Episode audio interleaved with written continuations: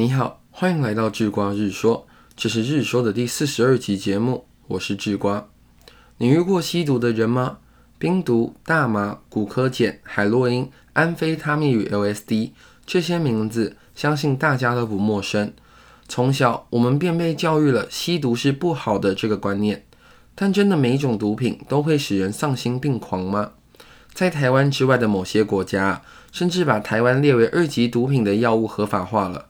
一些曾经在历史上创下丰功伟业的名人，也都有服用毒品的经验。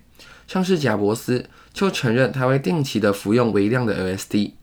但今天的智瓜日说啊，智瓜要谈的不是 LSD，也不是炒得沸沸扬扬的大麻，而是更贴近人们生活，但人们可能不会知道的药物——利他能。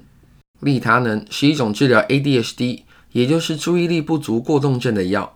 治疗 ADHD 的药品啊，比较常见的有两种，第一种是利他能，第二种是因为分子结构啊跟安非他命过于相近，所以被台湾禁止使用的 Adderall。这两种药的效果都是能让 ADHD 的患者集中精神。那你想象一下，如果有一个不患有 ADHD 的普通人服用了这类型的药物，会有什么效果呢？没错，正如你所想象的。普通人服用这类型的药物之后，会超级的专心，进入心流的状态。所以，在美国的高中生与大学生之间，Adderall 的滥用早就成为了常态。Netflix 还针对 Adderall 滥用的问题拍过一个纪录片，叫《Take Your Pills》。纪录片里有许多访问学生的片段，其中一段呢，有位学生是这样叙述的：“我在半夜进去图书馆，吃下一颗 Adderall。”然后就能专心致志地念一个晚上的书。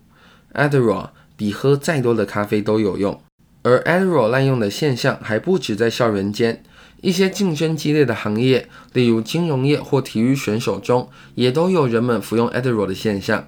那么问题来了，当你身处在一个许多人都服用药物提升自己专注力的环境里的时候，你不服用药物这件事情本身就成为了一个劣势。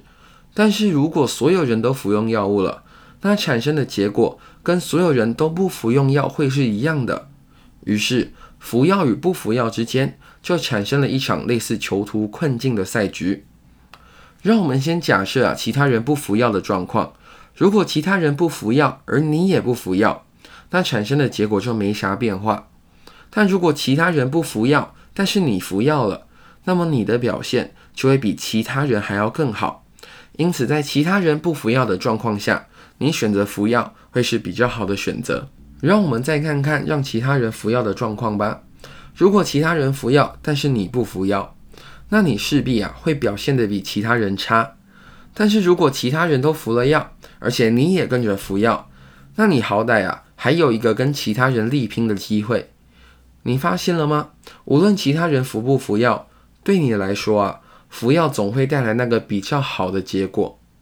当然，句话并不是要你赶紧去服药，因为就算是利他能啊，在台湾也是处方用药，一般来说是拿不到手的。不过世界上总是不缺少不一般的办法，所以啊，智瓜想借由今天的智瓜日说，邀请你一起思考：如果哪天你突然发现自己身处的环境当中啊，服用药物变成了一种常态的话，我们应该怎么自处，才能逃出这个死局呢？